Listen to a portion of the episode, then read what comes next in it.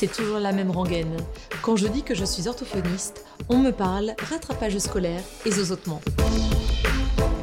Avec OrthoPower, je vous propose de rencontrer des orthophonistes du quotidien, inspirés et inspirants, qui rendent notre métier si passionnant et tellement varié. Je suis Lucie Cambré, orthophoniste et cofondatrice de SoSpeech, des orthos qui se forment autrement. Dans cet épisode, Emmanuel nous raconte combien la pratique de l'hypnose thérapeutique est ancrée dans son quotidien d'orthophoniste. Nous évoquerons avec elle les idées reçues qui sont souvent véhiculées quand on parle d'hypnose. Nous verrons également comment l'hypnose thérapeutique constitue l'un des outils encore méconnus mais ô combien intéressants en orthophonie. Bonjour Emmanuel. Merci. Bonjour Lucie. Merci beaucoup d'avoir accepté cette invitation pour participer à ce podcast, ce nouvel épisode de OrthoPower. Euh, et bah déjà, c'est un plaisir euh, de faire ta connaissance parce que nous ne nous connaissons pas encore.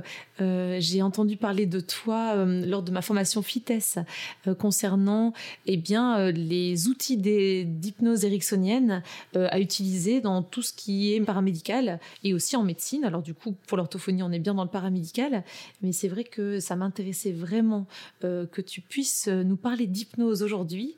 et donc, si tu es d'accord, je te laisse te présenter, Emmanuel, Très bien, mais je vais le faire avec plaisir et merci beaucoup pour ton invitation. Alors, euh, ma formation initiale, c'est une formation d'orthophoniste que j'ai faite à Lille mhm. en 92. Euh, j'ai eu la chance de faire ma dernière année d'études au Québec. Euh, où là, j'ai fait un travail sur l'hémisphère droit en compagnie de chercheurs qui déjà à l'époque avaient une approche de l'orthophonie qui était un peu différente de ce que j'avais pu vivre. Il y avait une forme de je sais pas, d'autonomie. On avait, on pouvait aller travailler le jour, la nuit dans ce ah centre de recherche. On avait un poste euh, informatique euh, chacun. Enfin, un certain nombre de choses inimaginables pour eh ben euh, ce, que je vivais à l'époque en 92 ici à Lille. Euh, donc euh, voilà, j'ai eu mon diplôme, j'ai commencé à travailler en cabinet mhm. et puis j'ai vite continué à me former. J'ai fait un DU neuropsy mhm. parce que j'aimais bien tout ce qui était très très très cartésien et tout ah ce qu'on pouvait évaluer.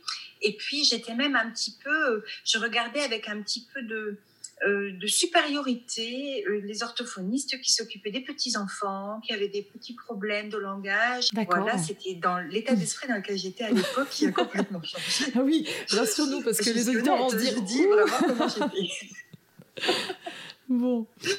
Alors, ce qui m'a fait du bien, à mon avis, ce qui m'a fait beaucoup de bien, c'est que j'ai exercé pendant quelques années en prenant un peu des initiatives au sein du cabinet, du théâtre aphasique, des choses comme ça. J'ai enseigné aussi à partir de 95-96 à la fac de Lille, donc assez tôt, mhm. des TD, des choses autour de l'écologie en rééducation, la pragmatique.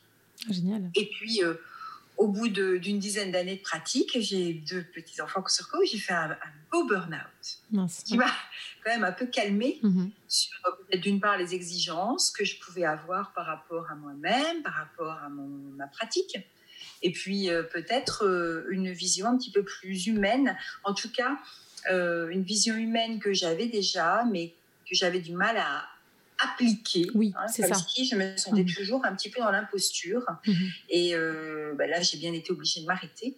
Euh, après ce burn-out, j'ai quitté euh, le cabinet dans lequel j'exerçais sur la place Sébastopol à Lille, un mhm. cabinet que j'avais créé. Et donc, nous sommes allés habiter en famille à La Réunion. D'accord. Là-bas, j'ai j'ai été confrontée évidemment à une autre culture, à d'autres manières de concevoir le monde, hein, mhm. vraiment en dehors du langage, au-delà du langage, mhm. et aussi de considérer le soin, parce qu'il mhm. y avait beaucoup de, de, pratiques euh, culturelles, hein, euh, des, approches thérapeutiques euh, assez inattendues, donc des tisaniers, des pratiques autour de ce qu'on pourrait appeler ici la sorcellerie, hein, et qui est là-bas complètement intégrée dans la vie quotidienne. J'ai repris des études d'anthropologie pour étudier tout ça parce que je trouvais ça passionnant. C'est vraiment un lieu où on est enfin, confronté, c'est un mot un petit peu euh, c'est un vocabulaire que j'aime pas trop, mais on est plutôt, on a la chance en fait d'aller à la découverte de, culture, mais vraiment plurielle là-bas. Mhm. Et dans cette découverte de l'anthropologie, j'ai découvert l'anthropologie médicale mhm. et dedans l'onglet particulier de l'hypnose. Parce que tout simplement, la transe, la transe thérapeutique, qui est utilisée donc pour soigner, est présente dans toutes les cultures à travers le monde. D'accord. Donc, euh, c'était quand même euh, finalement quelque chose que je n'avais jamais entendu. Non, hein, que quand j'avais fait des études de soignant. Mhm. Euh, j'avais quand même grandi dans un environnement où on n'était pas, tu vois, dans les Flandres, dans mhm. le Nord, où il y a effectivement, on va avoir des rebouteux. Mhm. Hein, c'était quelque chose qui n'était pas caché.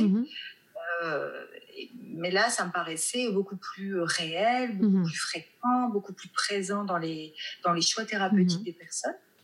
Et donc, euh, voilà, j'ai fait le choix donc, de me former euh, à l'hypnose. C'était pas simple parce que l'hypnose était réservée aux, médecins, donc avec des DU, DU oui. de la pitié salpêtrière. Mhm. Que Dr Becchio, hein, qui est finalement devenu mon formateur, qui a créé une formation pour les paramédicaux, Jean-Marc Benaïm et d'autres. Mhm. Hein, euh, et voilà, ils ont eu l'idée de créer des formations euh, pour les paramédicaux. Donc j'ai fait cette formation il y a à peu près euh, une dizaine d'années. D'accord. Et tu étais revenu en métropole alors à ce moment-là? Oui, oui, oui, voilà, je suis revenue en métropole, tout à fait. Mhm. Et donc j'ai fait cette formation entre Lille et Paris. Mhm. Puis, euh, il y a maintenant quatre ans, euh, je me suis formée à l'EMDR, qui est une branche de l'hypnose finalement. Hein, les, mouvements oculaires qui permettent l'intégration euh, du, changement après, enfin, quand, on ressent un syndrome post-traumatique. Là, je me suis éloignée un peu plus de l'orthophonie hein, mhm. quand j'ai fait cette formation en EMDR. Et ça m'a enrichi. Oui. Et sur ce sur ce parcours très enrichissant. Hein. J'ai fait un petit peu de formation, euh, sensibilisation, hypnose, orthophonie. Je ne savais plus si je devais être hypnothérapeute ou Ah oui, c'est ça. Ouais. Voilà, les, les, trois, les trois dernières années-là, j'étais vraiment euh, en bascule. Je, voilà. je travaille aussi euh, en collaboration avec des psychiatres, mais et je leur offre cet outil. Et je leur, évidemment, ils font leur leur chemin thérapeutique avec le patient. Et moi, je mhm. suis sollicitée juste pour un outil. Et puis, c'est là, cette année-là, euh, où je me suis vraiment euh, de nouveau réancrée dans mon métier originel. D'accord. Et euh, aussi parce que je m'intéresse avec beaucoup de...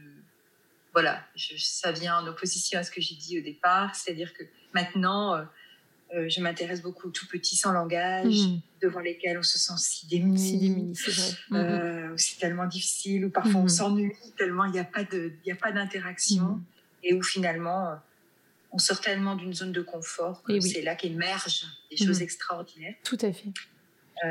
voilà, autant chez le, patient que chez soi-même oui. en tant que praticien. Hein, on laisse l'émergence créative et ça c'est extraordinaire. Voilà, ça c'est mon chemin euh, de, formation. oui, donc tu as, pas mal de bagages au niveau en effet euh, scientifique, euh, au niveau théorique, au niveau de la recherche en fait, et anthropologique. Tu vois, je, je méconnaissais ton, ton, cursus et c'est c'est très intéressant de savoir aussi que tu es dans une démarche où tu veux comprendre les choses, que tu es plutôt cartésienne. Et souvent on entend dire que l'hypnose c'est justement quelque chose d'assez abstrait, la personne est déconnectée du réel. Euh, j'avoue que lorsque j'ai fait cette, cette sorte d'initiation en fait euh, aux outils d'hypnose ericksonienne, euh, j'étais très rassurée par le fait que cette formation était donnée, dispensée par des médecins, par le corps médical, et que il y avait des appuis théorique, scientifique, et j'en avais besoin parce que juste se dire l'hypnose c'est euh, comme ça ou c'est se dire que c'était survoler euh, euh, toute cette partie théorique qui est nécessaire à la compréhension, ça ne m'arrangeait pas. Je trouvais que ça manquait, ça aurait manqué de de, crédibilité peut-être par rapport aux patients aussi, et puis dans ma pratique, je pense pas que je l'aurais mise en place cette cet outil, je l'aurais pas mis en place si, si ça avait manqué de, de structure et de, de, de force en fait, hein, vraiment scientifique. Tout à fait. Ça me fait penser évidemment ce que tu viens de dire et je te remercie de, de m'y faire penser. C'est tout l'intérêt en fait de ne pas laisser euh, s'ouvrir le champ euh, on va dire, de tout ce qui va être développement personnel. Hein, ça, c'est vraiment un autre onglet. On n'est pas dans la thérapie. Et c'est important d'aller s'adresser à des écoles qui soignent exclusivement des professionnels de santé. Parce que parfois, je suis surprise de rencontrer des personnes qui ont été formées à l'hypnose. Oui euh, auquel, euh, hypnose auquel il ne rattache pas toujours le mot thérapeutique, mhm. alors que dans mon esprit, dans ma bouche, c'est vraiment indissociable, hein, mhm. c'est de l'hypnose thérapeutique, oui. et que tout ce qu'on a pu apprendre à l'école d'orthophonie, comme tout ce qu'on peut apprendre à l'école d'infirmier, mhm. d'infirmière, kiné, etc., c'est aussi la déontologie, c'est aussi le secret médical, c'est aussi le soin, c'est aussi l'accompagnement, enfin c'est tout ça. Et je ne pense pas que quand on fait une formation courte, euh, où on est tous mélangés avec euh, potentiellement des personnes qui ont l'intention de faire du coaching ou mhm. des choses comme ça, on, soit sur les mêmes valeurs euh, fondamentales, professionnelles. Et, c'est vrai que si on veut donner de la crédibilité, de la valeur à, mhm. ce choix, cette, cette orientation complémentaire et non mhm. alternative, alors il faut vraiment faire très attention. Oui, tout à fait à, cette dimension-là. Oui, et en effet que ces structures forment euh, des soignants euh, et uniquement des soignants pour ce type de, formation en tout cas euh, auquel on peut s'inscrire tout à fait. actuellement, tu travailles du coup uniquement libéral, Emmanuel, dans ton cabinet, c'est ça, d'accord, avec une patientèle qui est un peu plus variée peut-être qu'à l'époque, c'est ça? Écoute, euh, je, ne communique pas particulièrement sur le fait que je sois hypnothérapeute. Mhm. Alors, euh, je, reste une orthophoniste de quartier. Oui. Et euh, j'ai très peu de monde, finalement, qui viennent de l'extérieur mhm. pour venir me voir, moi, spécifiquement, ah l'orthophoniste hypnothérapeute. J'en parle assez peu et je mhm. me dis, je travaille à Roubaix, hein, dans un quartier plutôt défavorisée, on va dire. Hein. je suis dans le quartier de l'Épeu, la Roubaix. Et euh, je, enfin, ce qui me plaît, c'est d'offrir en fait cette thérapie euh, aux personnes qui viennent me voir au cabinet à Roubaix, dans le quartier de l'Épeu. Mhm. Euh, parfois, j'ai été très dérangée par le fait que l'hypnose soit une thérapie peut-être offerte à, des personnes privilégiées. Oui. Hein, voilà, mhm. je le dirais de cette mhm. manière-là, parce que évidemment, c'est c'est payant. Euh, non remboursé par la sécurité sociale, oui, tout à fait.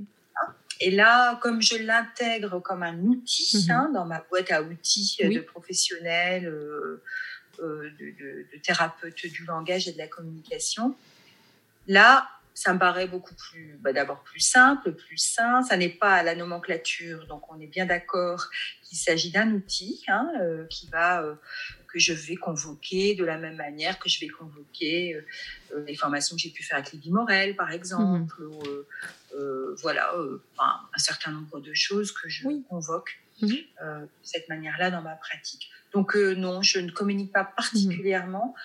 En revanche, je, dis que je pratique l'hypnose. Mhm. J'en informe tout le monde. Parfois, on me pose des questions, parfois pas.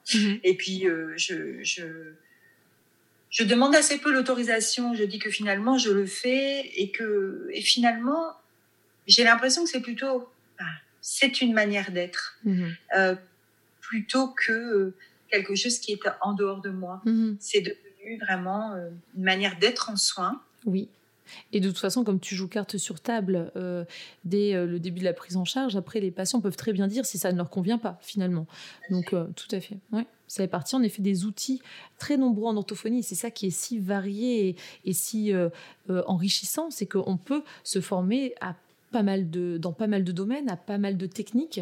Et donc, on peut, euh, on est encore assez libre de pouvoir utiliser les outils avec notre conscience et le bien fondé de ces outils au niveau scientifique également, pour pouvoir mener à bien des rééducations, des accompagnements du patient. Et c'est ça qui est hyper intéressant en effet.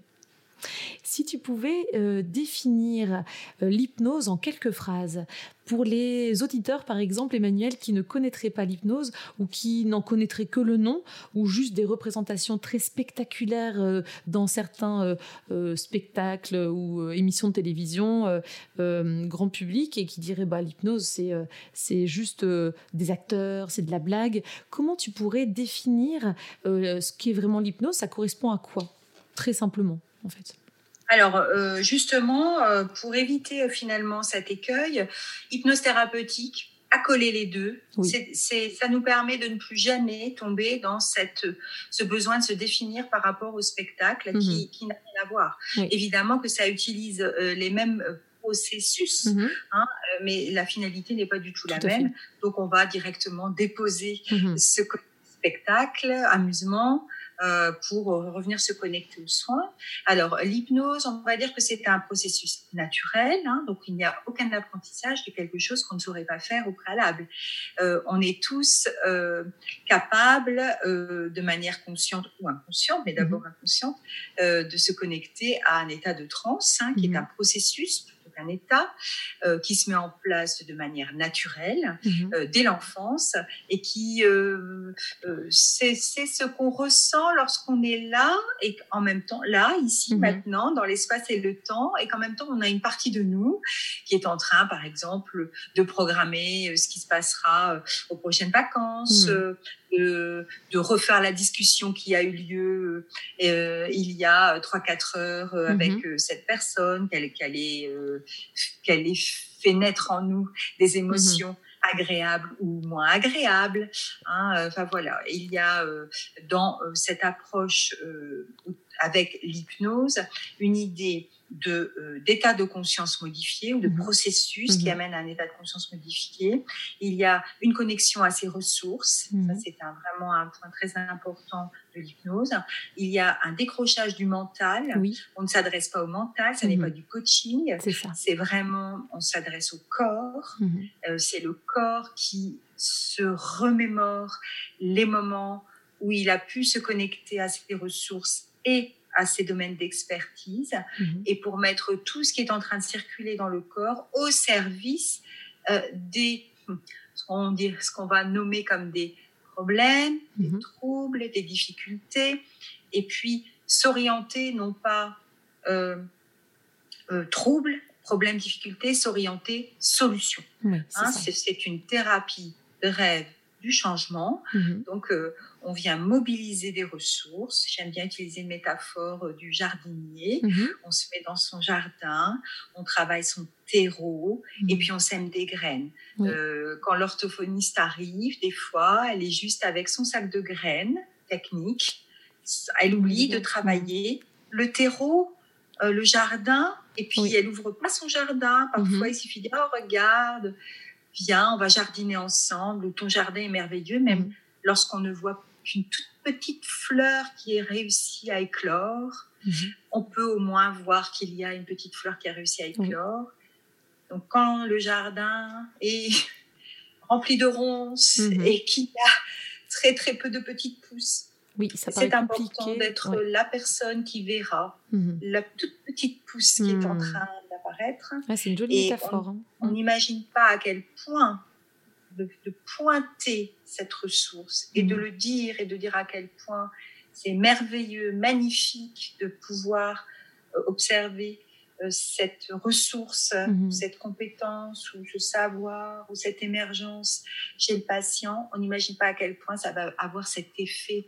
Magique, mhm. hein, l'effet euh, Pygmalion. Mhm. Euh, je suis quelqu'un de bien, je, je, fais les choses bien. Euh, et donc, potentiellement, à, dans les moments qui vont suivre, je vais être capable de faire quelque chose de bien oui. encore et encore et encore. Et enclencher un cercle plutôt vertueux pour que le patient aille mieux. C'est vraiment ça, plutôt que de s'enfoncer dans un cercle plutôt vicieux où on se dit de toute façon, tout ce que je présente, c'est de ma faute.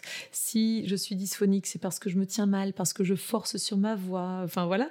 Euh, là, c'est plutôt se dire, eh bien, euh, euh, il y a des choses qui vont très très bien, et il y a des petites choses qui sont peut-être plus fragiles à nous, en tant qu'orthophonistes, de, de, les, de les mettre en lumière avec vous et essayer de vous accompagner pour que ça aille mieux. Mais ce cercle vertueux, il est observable en fait très très vite, très très vite en effet dans l'accompagnement. Dans il y, a, encore quelque chose qui est très important de mon point de vue euh, quand on parle de l'hypnose thérapeutique. Mhm.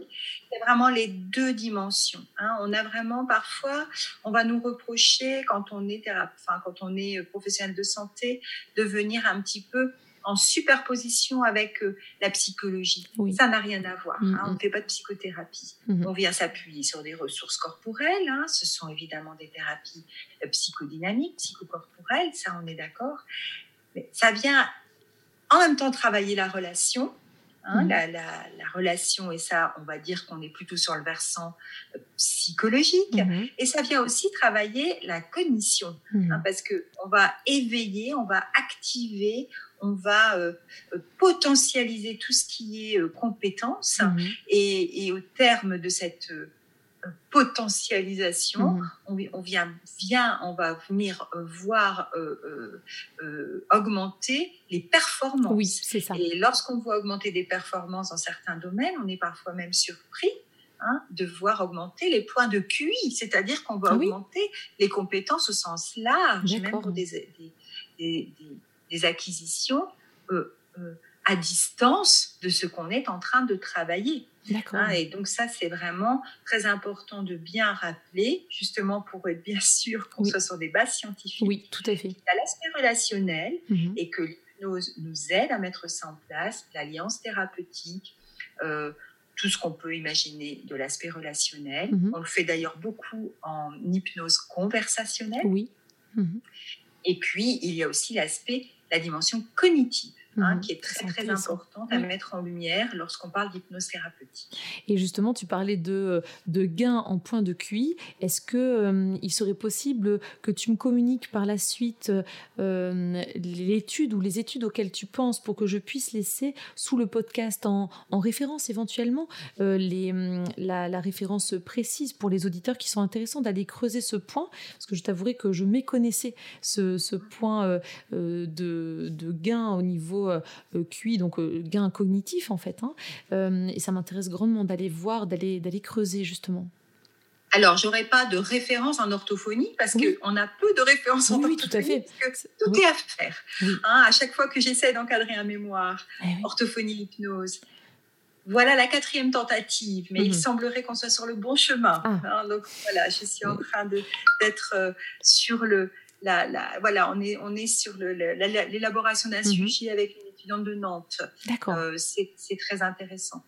La, la, documentation orthophonie hypnose, et il n'y a rien, il faut l'écrire. Ou hein. alors cognition, cognition hypnose, tu vois voilà, ça va être hmm. cognition hypnose et notamment cette fameuse étude sur la pédagogie positive et l'effet, mmh. hein, l'effet Pygmalion, l'effet Rosenthal, où euh, des étudiants se sont occupés de rats. Hein, tu retrouveras cette étude à qui on a dit euh, les rats, euh, certains rats sont euh, des bons petits rats. Mhm. Vous allez, vous allez pouvoir en tirer le meilleur. Et ceux-là sont des rats un petit peu de mauvaise qualité. Tous les rats étaient les mêmes.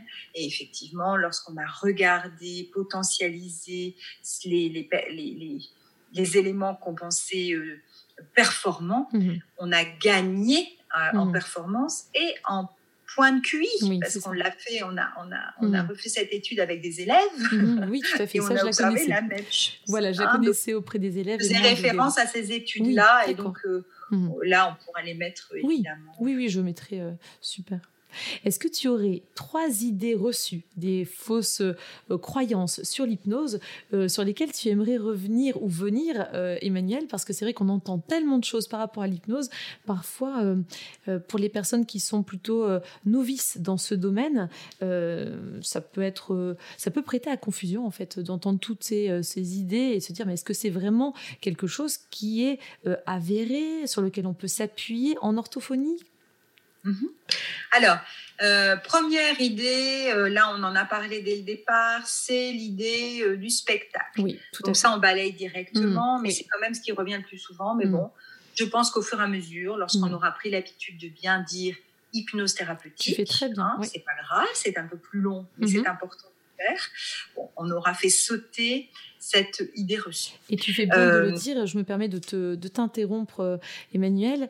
Euh, avec les patients, les rares patients avec lesquels j'ai déjà utilisé cet outil, donc l'hypnose, je n'ai jamais évoqué hypnose thérapeutique, mais je donnais toujours une description très détaillée de à quoi ça servait de à quoi on pouvait s'attendre comme effet, comme bénéfice. Euh, euh, je leur décrivais quasiment une séance avant de leur, proposer la leur. Et finalement, hypnose thérapeutique, ça résume bien les choses. C'est hypnose pour soigner. Donc, c'est ce que j'utiliserai dorénavant, tu vois, comme, comme terme, parce que ça, ça, résume bien. En fait, ça, ça pose déjà les, choses et c'est pas de l'hypnose simple, en fait. Hein. C'est ça. Mhm. Une autre idée reçue, une des questions que j'entends le plus souvent après celle-là, c'est mais est-ce que je suis hypnotisable? Moi, je ne suis pas hypnotisable. Moi, ça ne marche pas. Avec moi, ça ne marchera pas. alors, on va essayer de contourner le, la, problématique, s'il en est. Euh, finalement, on a dit au départ que c'était c'est un phénomène naturel, c'est un mmh. processus naturel. Mmh. Alors, donc évidemment, ça n'est pas quelque chose qu'on apprend à faire. Mhm. On apprend à se connecter à ce phénomène naturel. Mhm. C'est pas pareil. C'est bien pour ça qu'on ne pratique pas l'auto-hypnose en première intention. Mhm. D'abord, on pratique l'hypnose thérapeutique avec un thérapeute qui nous accompagne sur le chemin de la découverte de comment on va faire de manière volontaire, hein, comment on va euh, provoquer de manière volontaire cette, ce, processus qui va nous aider à, sortir d'états dans lesquels on est un peu sclérosé, figé, que ce mmh. soit au niveau euh, émotionnel, psychique et aussi au niveau cognitif. Hein, voilà, donc ce mmh. sont différentes dimensions. Et finalement, l'obstacle sera davantage euh, le lâcher prise. Mmh. Hein. finalement, euh, alors il, est dit aussi, mais tout change chaque année. Moi, on m'a dit, ah ben, on ne peut surtout pas faire d'hypnose avec les personnes euh, psychotiques. Et puis après, on dit qu'on peut quand même le faire. Ah mais moi, je ne le fais mmh. pas. C'est pas notre, c'est pas notre champ d'action. Mmh, tout à fait. On est d'accord. Bon, on va dire, euh, voilà. Après, il y a eu l'épilepsie. Mmh. Après, il y a pas mal de choses. Disons que nous concernant, je ne vois pas où sont les obstacles. Hein, même avec un enfant qui présenterait des troubles Mhm. Euh, on peut faire un certain nombre de choses avec des personnes qui présentent des troubles de type euh, maladie d'Alzheimer, hein, euh, tout, ce qui est associé avec des difficultés à se repérer dans l'espace, le mhm. temps, des difficultés de mémoire. Il n'y a aucune raison de ne pas mhm. tenter de repartir dans, dans, des thérapies psychocorporelles, au contraire. enfin voilà, les obstacles seront davantage, soit le patient est déjà trop loin de la mm. réalité pour qu'on puisse au moins lui faire comprendre ce qu'on est en train de faire. Ça, je, suis d'accord. Et puis pour les personnes qui, qui sont juste réfractaires, peut-être? Oui, et puis qui ont construit tellement de, de, mm. remparts pour se protéger et ils peuvent se remercier d'avoir construit ces remparts parce qu'ils ils ont permis à ces personnes de fonctionner jusque-là. Mm. Et on les félicite pour ça. Ça, c'est vraiment typiquement un discours euh, d'hypnose conversationnelle. On félicite d'être à ce point barricadé. Oui. On félicite d'être à ce point en mouvement perpétuel, d'être à ce point hyperactif, parce mhm. que c'est ce qui est. Mhm. et, on dit, waouh, mais qu'est-ce que tu es trop fort, tu mhm. bouges tout dans tous les sens, je ne sais pas faire comme toi. c'est vraiment... Valoriser euh, ce qu'a mis le, corps euh, en acte et en, place pour compenser, en fait, et pour euh, permettre de continuer à fonctionner, c'est ça. Tout à fait. Et c'est incroyable quand on fait ça, la réaction de la personne en face. L'enfant c'est la première fois qu'on lui dit ça. Mhm. Ah, il s'arrête. Eh il regarde. mais qu'est-ce que, pourquoi il me dit ça? Parce que c'est tellement différent de ce qu'il entend habituellement. Oui. oui. Il a arrêté d'être ce mhm. qu'il est. Mhm. C'est terrible. C'est extrêmement maltraitant. C'est pas respectueux. C'est pas bienveillant. Et pourtant, on peut le faire en, en se disant extrêmement bienveillant et respectueux. Oui, tout à fait. C'est vrai. tout à fait. Voilà. Et, alors, euh, troisième, une troisième, alors qu'est-ce que ce serait euh, Alors, je l'avais en tête, attends, hein, ça va revenir. Donc, euh, voilà, le, spectacle, le fait qu'on ne puisse mm. pas être hypnotisé. Ah oui, et le fait aussi que le, la personne qui est en train de faire, hein, de faire la séance d'hypnose, d'être le thérapeute, peut prendre le contrôle sur le cerveau. Ah oui, hein. d'accord. Donc, c'est vrai que c'est un outil puissant et mm-hmm. c'est vrai que ça peut être utilisé, par exemple, dans des contextes, euh, euh, si on est un gourou, hein, pas dans le sens mmh. noble du terme gourou, hein, mais si mmh. on est dans le de, la, de, vouloir Manipulation et de... Mmh. c'est tout à fait possible. Dans la mesure où on a bien dit que nous étions des thérapeutes bienveillants, qui ont pour objectif l'amélioration du patient qui vient nous voir, bon, il n'y a pas de problème. En tout cas, quand c'est pratiqué dans un cabinet de professionnels de santé. Tout à fait. Je fais bien pas, tout à fait. Il peut y avoir des dérives dans toute pratique et, euh, et, c'est pas du tout euh, spécifique à l'hypnose que euh, de pouvoir dévier ou faire montre de manipulation ou de perversion. Et là, c'est pas du tout le cas de l'hypnose thérapeutique, en tout cas dans, dans le cadre d'un dans, dans, dans le cadre d'un cabinet. Tout à fait. Voilà, et je, je, mettrai encore un petit point. Mm. L'hypnose a eu, a eu un, un, moment, euh, euh, évidemment, qui ça a été compliqué parce que l'hypnose a été utilisée beaucoup pour se remémorer euh, des souvenirs, euh, pour les cas d'abus dans l'enfance, etc. oui, voilà, et, voilà, donc les, personnes venaient voir les hypnothérapeutes pour essayer de retrouver des souvenirs. On mm. sait aujourd'hui hein, que c'est vraiment, on fabrique de faux souvenirs. ça ne veut pas dire qu'on est mal intentionné, mhm. tout ça c'est très inconscient. Donc une chose, hein, moi on m'a bien dit quand j'étais formée, une personne qui nous appelle pour dire voilà, je, crois que j'ai été abusée ou je crois qu'il s'est passé ça, je crois, je voudrais s'il vous plaît que vous m'aidiez à retrouver des souvenirs, d'en faire des régressions en âge. Hmm. C'est des choses euh, évidemment. Euh, c'est ce qu'on m'a enseigné et je trouve que ça me convient très bien. C'est quelque chose que je ne fais jamais, mhm. hein, parce qu'il y a eu beaucoup de, de problématiques et de procès hein, autour de ça. Oui, tout à fait. Créer des faux souvenirs. Hein, hmm. Donc, euh, ça, c'est aussi peut-être mais oui. Mais bon, ça concerne un peu moins l'orthophonie. Oui, mais tu fais bien de le préciser parce que ça peut faire partie des, euh, des petites craintes ou appréhensions de, d'orthophonistes qui souhaiteraient euh, s'intéresser ou se former en hypnose ericksonienne, euh, en hypnose thérapeutique et qui se diraient mais il y a quand même des, des risques ou des, des biais ou des, des, des, écueils dans l'hypnose. Bah là, tu permets de, de, d'éclaircir certains points, c'est très bien. Est-ce que tu as comme ça des, euh, références, euh, ou en tout cas des livres, références bibliographiques qui sont pour toi euh, les références en hypnose, Emmanuel, et desquelles tu pourrais nous parler, ou juste une ou deux, un ou deux livres que tu pourrais évoquer pour commencer à découvrir l'hypnose pour les personnes qui ne connaissent pas, si elles veulent juste se familiariser avec ça? Alors, le livre, franchement, le livre de référence que je donnerai, que je proposerai, c'est euh, le livre de Milton Erickson, mhm. hein, qui est euh, Les quatre entretiens. Je pense que ça s'appelle comme ça, ça m'échappe. On le voit sur pochette orange. Et c'est euh, voilà, c'est un Milton Erickson. Voilà, je n'en parle pas.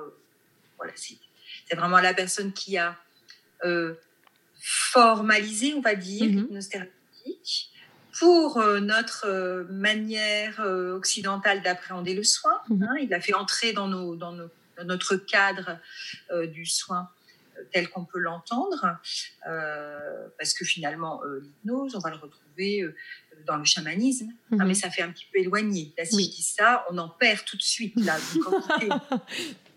Donc, Milton Erickson, lui, ce qu'il a fait, c'est qu'il a ramené ça dans la médecine dite, voilà, biomédicale, on va dire, mhm, actuelle, celle que nous, on l'entend. Et même occidentale, parce que c'est vrai que, oui. Mhm.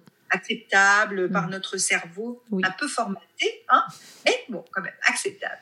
Et euh, donc, euh, euh, j'ai perdu le fil de ce que je voulais dire. Qu'Erickson avait réussi à, amener justement l'hypnose et les C'est l'ouvrage de référence. Et c'est un homme qui a euh, pratiquement enseigné uniquement euh, par euh, la, transmission orale, la ah tradition orale. Donc il, donnait cours mhm. et ça a été retranscrit par ses élèves. Et donc là, on a un certain nombre, plein, plein, plein d'indications hein, mhm. concernant toute son approche et, plein de cas surtout. Ah, donc en fait, c'est hyper agréable à lire, ah facile parce qu'on a des cas cliniques. Ça, c'est génial. Avec les, les dialogues mhm. des, des, cas cliniques. Ça, c'est super. Il y a aussi Gérard Salem, qui est un homme, euh, un, Suisse, qui a écrit. Euh, il, est, un, il, a, il est décédé euh, il y a l'année dernière, l'année d'avant.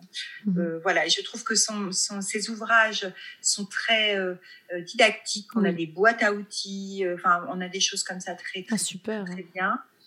Il y a un ouvrage un peu plus actuel qui a été écrit par mon prof qui est psychiatre, qui a, qui a écrit l'hypnose alors comment ça marche, comment ça, je sais plus comment ça s'appelle. Enfin, c'est Philippe Haïm.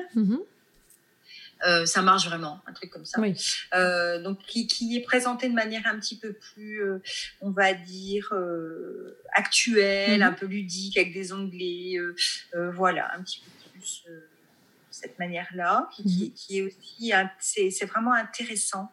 Ah, pour comprendre, en tout cas dans les premiers temps. Oui, voilà, c'est parce que... pas des ouvrages c'est très accessible. Bah, c'est chouette parce que du coup, tu vois, ça me donne euh, envie d'aller lire déjà les deux premiers, même les trois, euh, les trois livres que tu évoques pour les cas cliniques. Euh, là, tu me permets en plus de faire la transition avec ce que je te poserai juste après comme question par rapport aux, petites boîtes à outils de, du docteur Salem. Il est docteur ou comment Oui, Monsieur Salem, oui, docteur Salem. Et de ton professeur aussi, l'hypnose. Est-ce que ça marche vraiment? Bah, C'est trois, trois bouquins qui donnent envie de d'aller creuser le sujet euh, en sachant que c'est euh, c'est comment dire accessible pour euh, toute personne qui n'aurait pas encore de formation là-dedans. Donc ça c'est super. Oui, c'est ça. Alors, avec vraiment des dimensions, hein, ce, sont, ce sont des médecins, mmh donc accessibles, mmh accessibles pour justement des personnes qui sont professionnelles de la santé. Et c'est ça qui est chouette. Oui, oui, hein, Suite, on, vraiment, on arrive très très bien à faire des glissements. Mmh c'est vrai que l'orthophonie est probablement la profession euh, la plus sous-dotée en hypnothérapeute. Donc euh, ben voilà, hein, c'est le moment un petit peu d'en parler mhm. parce que c'est vraiment d'une grande, grande, grande richesse et utilité. Et eh oui. On comprend bien l'hypnose pour la douleur, oui.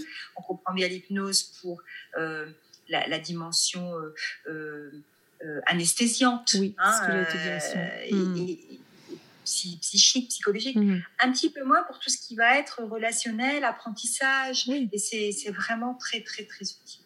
Eh bien justement, merci beaucoup pour cette transition Emmanuel. Euh, est-ce que tu aurais un cas euh, où euh, l'évocation d'une prise en charge, un patient ou, ou, voilà une anecdote que tu pourrais évoquer aujourd'hui pour qu'on ait une illustration justement de, de, ton application de l'hypnose thérapeutique en orthophonie? Oui, alors si, tu permets, je vais juste je, vais en, je vais en évoquer deux. Oui, bien sûr, avec grand plaisir. Parce que j'ai pris l'habitude de souvent évoquer euh, un cas qui était plutôt dans la potentialisation relationnelle. Oui. Et puis, euh, je, me rends compte que euh, pour moi, c'est tellement évident qu'il y a aussi la dimension cognitive que je viens appuyer là où c'est déjà assuré et je viens finalement, je, je, laisse dans l'ombre la mm. dimension cognitive. Donc, je vais prendre deux, deux versants. Parfait, super. Un jeune qui vient me voir avec sa maman après avoir été deux conseils de discipline, un jeune de troisième. Mhm. Euh, il va se faire virer et donc euh, il n'a jamais eu de séance d'orthophonie et tiens d'un seul coup, euh, il vient pour faire un bilan. on peut imaginer qu'il a des difficultés d'apprentissage mhm. hein, de toutes sortes.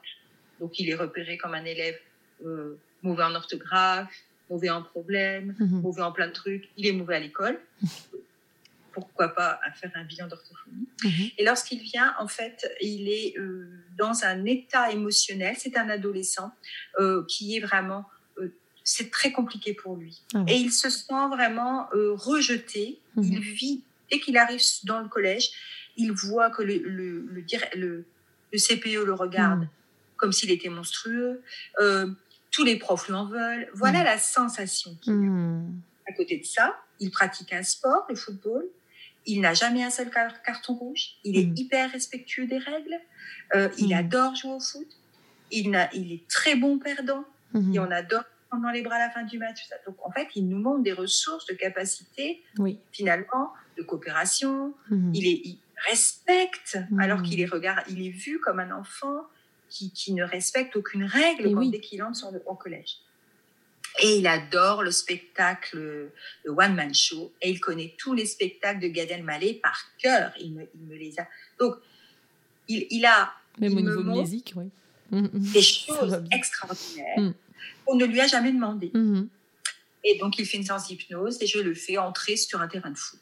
Mm-hmm. Et je lui dis que je lui fais en fait des suggestions qui viennent euh, non pas faire euh, des comparaisons, parce que la mhm. comparaison s'adresse plutôt au mental, et plutôt faire une métaphore qui mhm. s'adresse à l'inconscient.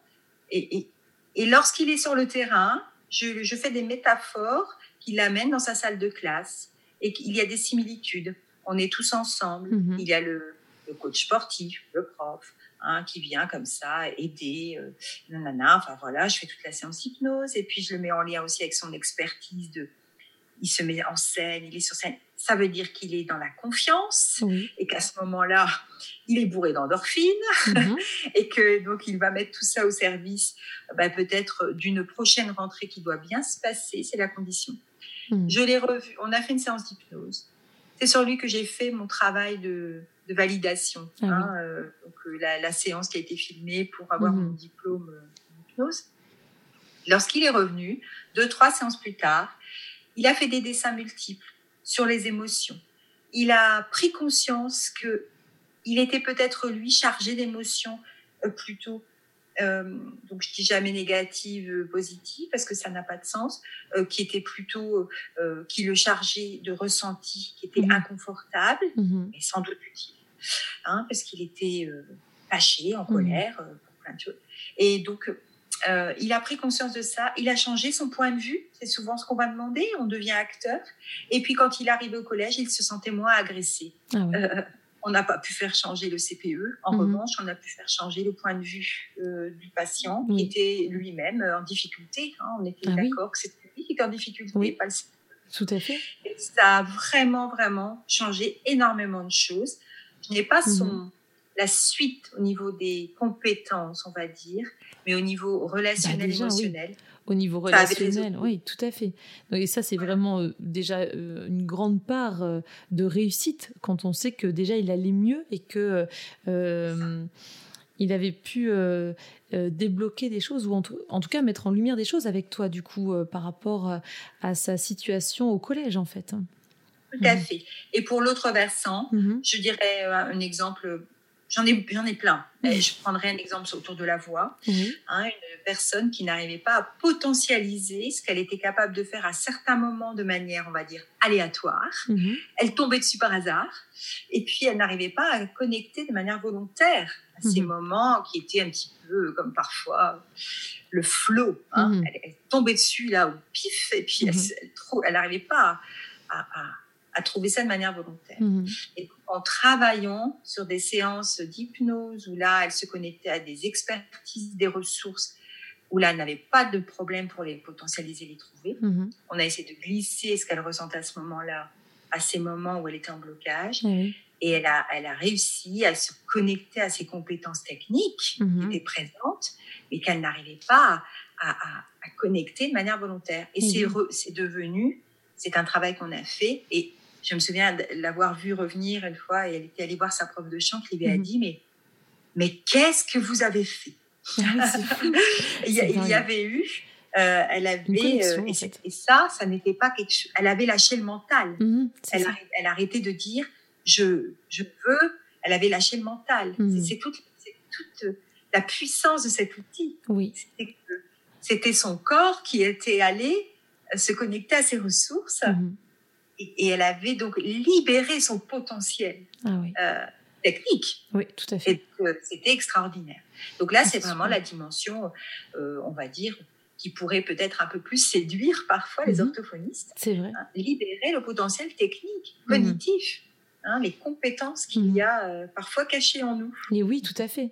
Alors, ça me fait penser justement, tu vois, euh, à une, une, prise en charge, un accompagnement d'une patiente, prise en soin, on va dire, d'une patiente présentant un syndrome parkinsonien, qui m'avait dit ah non, aujourd'hui on peut vraiment pas travailler, euh, j'ai mal au ventre, je suis, je suis constipée, ça fait quasiment cinq jours, je, je suis pas en état de, de travailler. Je lui ai dit, bah, je comprends tout à fait parce que à partir du moment où au niveau corporel, physique, on a des douleurs, des gènes, des inconforts, euh, des tensions euh, ressenties, alors ici dans la sangle abdominale, euh, c'est tout à fait normal qu'on ne soit pas disponible pour une séance d'orthophonie, même si c'est orienté sur la voix, la respiration ou, l'articulation. Là, on était davantage, même si ce n'était pas cognitif pur avec de, la, la, concentration et de l'attention, il fallait quand même être disponible et ce n'était pas du tout son cas.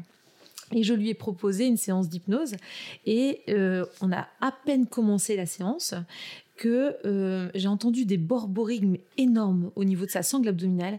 Et je me suis même dit oh, si j'avais pu l'enregistrer. Alors là, je, ne l'ai pas fait parce qu'on était en pleine séance et que je ne lui avais pas euh, voilà demandé d'autorisation quelconque juste avant, mais à ce moment-là, elle m'a dit il oh, faut absolument que je me lève. Et je lui ai dit ben, si vous permettez, on va juste finir en vitesse pour que vous sortiez de cet état de, conscience modifié. Parce que quelque part, euh, si je l'avais laissé se lever alors qu'elle était encore dans cet état de, la séance d'hypnose, eh bien, elle serait certainement tombée. Euh, C'était pas possible. Donc, euh, euh, je l'ai accompagnée vers la sortie de cette, séance d'hypnose. Et puis, elle m'a dit je dois absolument aller aux toilettes. Donc, ensuite, je l'ai accompagnée. Je l'ai laissée parce que je n'allais pas attendre la porte non plus. Mais je l'ai rappelée par la, enfin, quelques heures après. Et elle m'a dit que Vraiment, elle avait senti qu'il y avait quelque chose qui s'était fait. Et, euh, et moi, j'avais été vraiment euh, euh, stupéfaite de la puissance de cet outil et sur le bénéfice que ça avait apporté à cette patiente qui avait été libérée de ses tensions juste par le, enfin, grâce à cet outil, en fait, quelque part. Tout fait. Ça me fait penser que très souvent, on s'intéresse aux problématiques, on va dire, d'apprentissage. Moi, là, je me connecte un peu aux enfants, mmh. langage oral, langage écrit. Mais quand on pose la question vraiment aux enfants, c'est quoi qui t'embête le plus quand tu es à l'école? Oui. Le nombre de fois où j'ai mal au ventre. Oui. Je ne supporte pas la voix de la maîtresse. Mhm. Je n'aime pas parce que j'ai tout le monde autour de moi, ça fait trop de bruit. Oui. Enfin, des choses euh, auxquelles on, ne évalue absolument pas dans les bilans, Tout à fait. qui sont pourtant, mais majeures dans mhm. l'inconfort euh, du mhm. corps.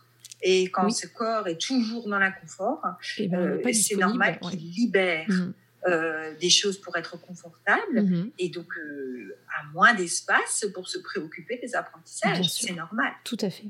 Merci de le préciser en effet. C'est passionnant. Merci beaucoup Emmanuel parce que vraiment, euh, c'est vrai. Je trouve que ça me donne encore plus envie de, creuser, tu vois, les différents points que tu as évoqués et euh, de, continuer à proposer cet outil. Euh, j'y reviens par vague, c'est vrai, ou en fonction de la problématique du patient, bien sûr. C'est pas c'est pas un outil que je propose à, tout le monde et ça dépend vraiment de, des cas, des, des, situations. Et là, ça fait un petit temps que je n'y avais pas pensé. Et là, tu me redonnes le pied, tu me remets le pied à l'étrier, tu me redonnes envie euh, de, de, bah, de me reconnecter à cet outil. Pour terminer, Emmanuel, est-ce que euh, tu pourrais euh, me dire, selon toi, quel est ton talent, ta spécificité, ta, petite, ton petit pouvoir en tant que orthopower, en tout cas la petite chose qui te fait te sentir bien en tant qu'orthophoniste et parfois quand tu as peut-être un peu moins de dynamisme parce que il y a des prises en charge des rééducations qui se passent moins bien, qui sont moins moins fun ou qui sont euh, parfois plus tristes aussi parce que on accompagne les patients dans la maladie euh, parfois et même la mort. Donc euh, parfois tu dis ah bah ça c'est vraiment ce qui ce qui me plaît et qui fait que que j'aime mon métier d'orthophoniste. Est-ce que tu peux me dire un petit peu? Oui. Alors direct quand j'entends ta question, ce qui me vient immédiatement c'est comment plus j'ai avancé et plus j'ai appris justement ce lâcher prise. Mhm. Euh, j'ai appris finalement à être dans l'instant présent, à déposer tout ce que je pouvais être, mhm. euh, de, que je pouvais avoir comme savoir, mhm. euh, comme posture professionnelle eh pour me retrouver dans, vraiment dans quelque chose de très d'humain à humain, de considérer les savoirs de la personne qui est en face de moi aussi importants que les miens les me mettre vraiment de manière systématique dans une relation symétrique. Mhm. On est 100% avec chacun des savoirs, des compétences, et on essaye d'échanger au maximum. Et euh, c'est ces moments, euh, je trouve, où lorsqu'on dépose tout, mhm. où on ne, on ne, cherche plus euh, à faire avec le mental, oui. et plutôt on cherche à faire avec toutes ces autres dimensions, mhm. hein, le corps physique, le corps émotionnel, voir le corps spirituel, mhm. parfois, hein, quand on laisse un petit peu partir un peu plus loin, avec une conscience aiguë de ce mhm. qu'on est en train de vivre. Mhm. Euh, il y a des choses extraordinaires qui émergent, et des patients, et de moi-même. Oui, c'est ça. Et c'est ça, en fait. Et je me dis, mais c'est extraordinaire, comme plus on lâche, donc moins on contrôle, donc moins on est dans quelque chose de mental et de... Oui. Et, je ne sais pas comment le dire autrement. Hein, oui, et plus on est présent, en fait, finalement, euh, dans la, dans la relation avec le patient, en fait. Voilà, et, mm. et, ce, ce, qui active aussi la cognition. C'est ça qui est magique. Mmh. C'est tout à fait. On, finit par toucher le meilleur de nous-mêmes à tout niveau mmh. et aussi au niveau cognitif. On n'est jamais autant euh, créatif. Euh, c'est-à-dire qu'on arrive à sortir de notre cadre parce qu'on n'imagine même pas que ce cadre existe mmh. si on est dans la pensée. Alors que ce cadre existe. Si on arrête de penser, on sort du cadre et, après coup, on se dit mais, ah, mais c'était merveilleux, mais cette séance, elle était extraordinaire. Si j'avais voulu la concevoir de manière mentale, mm-hmm. ben non, mon cadre mental était trop restreint pour la concevoir. Ben, tu sais que ça me fait penser à deux choses. Euh, ça fait écho à mon début de pratique orthophonique il y a 18 ans, où j'ai commencé euh, dans un cabinet pluridisciplinaire avec euh, des kinés, posturaux et aussi ortho oui, orthoptiste, oui. Euh, et les kinés me disaient, à chaque fois qu'ils me revoyaient partir avec mes dossiers, ils me disaient, mais qu'est-ce que tu vas faire avec tes dossiers? Je leur dis, mais je vais préparer mes séances. Et donc, avec cette idée de... de enfin, c'était très rigide, bien sûr, très scolaire, mais je pense qu'en sortant de, des écoles de l'école d'orthophonie, on a besoin aussi, ça nous rassure, et, et euh, euh, pour faire face aux patients, à ces demandes, et pour être sûr de ce qu'on va proposer, on a besoin euh, parfois de, de, de préparer. En tout cas, là, je repartais avec tous mes dossiers pour tout préparer, et j'ai vite senti que ça ne me convenait pas parce que finalement, c'était tellement programmé que euh, je ne laissais aucune place aux, besoins du patient ce jour-là, à sa demande, à sa problématique du jour ou bien son état d'esprit, son ressenti ce jour-là. Et j'ai très vite arrêté parce que je me rendais compte que je ne suivais jamais ce que j'avais programmé. Alors, tu ne te connectais pas au sien, ni au tien? Non, non, non. Tu ne te connectais pas non plus à tes propres compétences et tes propres expertises? J'ai eu la chance d'enseigner là un peu à Lille et puis dernièrement hein, pendant 3-4 ans à Paris. Oui. Donc j'enseignais l'anthropologie médicale en première année et j'avais l'autorisation par Peggy Gatignol de parler d'hypnose qui était chouette. Génial. Et j'avais devant moi des, étudiants de première année, évidemment, ils parlaient des lignes de base, etc. Mhm. Mais je leur disais, bon, ok, je suis une vieille ortho, moi. Je suis dans la 29e année, donc les lignes de base, on m'a jamais appris ça. Mhm. Je peux me permettre de dire que je, je ne c'est pas, c'est pas, euh, il s'agit pas de faire des oppositions de chapelle. Il s'agit juste de reconnaître que ce, qu'il y a aussi d'autres chemins Tout à fait. pour euh, accéder à, au savoir. Et, euh, et je trouvais ça vraiment euh, passionnant de pouvoir se dire, bah, écoutez, vous pouvez effectivement préparer des lignes de base parce que d'abord, ça fait partie de ce qu'on vous demande de faire. Et si c'est comme ça que vous êtes structuré pour bien mmh. fonctionner, alors faites-le. Mmh. Vous pouvez aussi passer du temps à aller au musée, à aller mmh. voir des spectacles, écouter de la musique, à lire des romans. Et lorsque vous aurez fait ça, si ça convient à qui vous êtes, à votre corps émotionnel, vous allez aussi faire émerger euh, tous vos savoirs euh, cognitifs, académiques qui mmh. sont présents, posés en vous, ça y est, on le mmh. sait.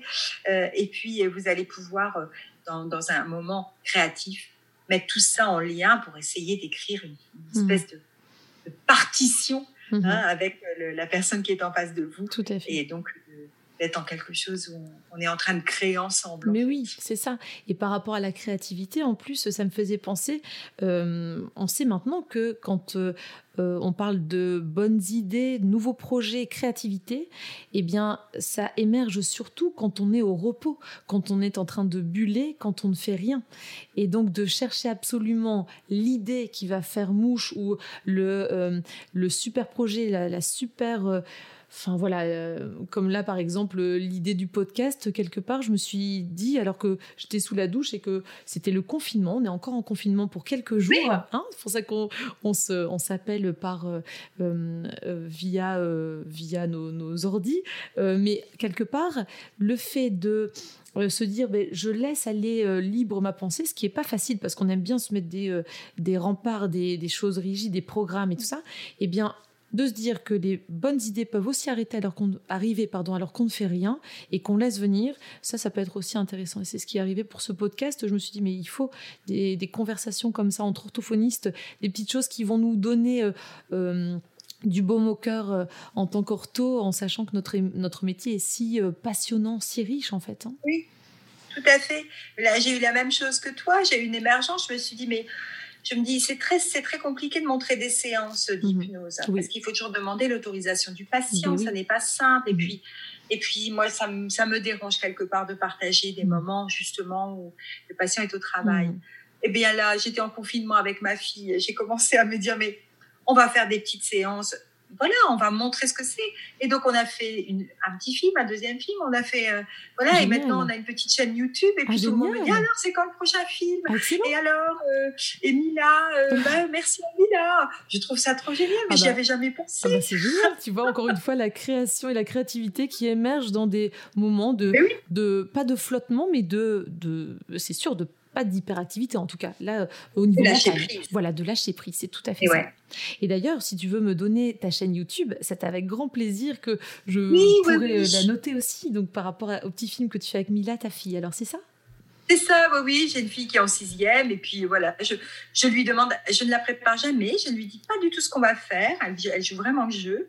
Et puis on a déjà fait une, des petites séances euh, et je lui demande voilà, ça correspond à peu près à un enfant qu'on pourrait avoir en cabinet. Mhm. Hein, voilà, c'est ça qui est sympa avec euh, le fait que ce soit une jeune, elle a 12 ans. Hein, c'est ça, super. Comment s'appelle ta chaîne YouTube du coup ah bah, Simplement, je, je, elle est nommée, c'est mon nom. Ah oui, euh, d'accord. Tout simplement, euh, et j'ai mis en sous-titre hypnose thérapeutique et orthophonie ou orthophonie. Ah génial. Bah, écoute, je mettrai le lien pour les auditeurs qui sont intéressés. Voilà, super. Génial. eh bien, un immense merci pour cette, euh, cette euh, entrevue aujourd'hui, Emmanuel. Vraiment, c'était un plaisir de pouvoir découvrir l'hypnose thérapeutique, l'hypnose thérapeutique avec toi. Vraiment, euh, un, immense merci parce que je pense qu'il y a vraiment pas mal de choses qui ont été dites, qui, qui vont donner envie très certainement aux, auditeurs de, de creuser davantage le sujet et de voir en quoi l'hypnose peut être utile en orthophonie.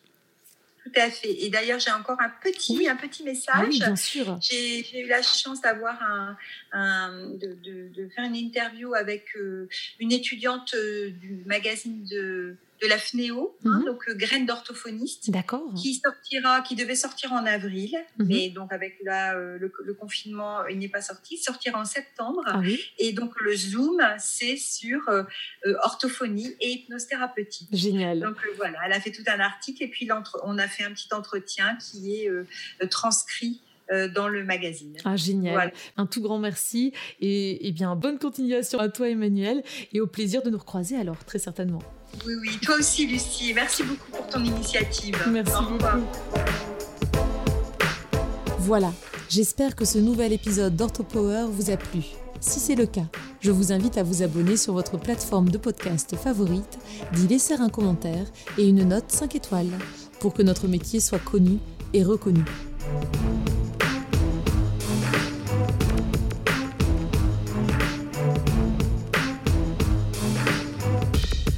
Orthopower.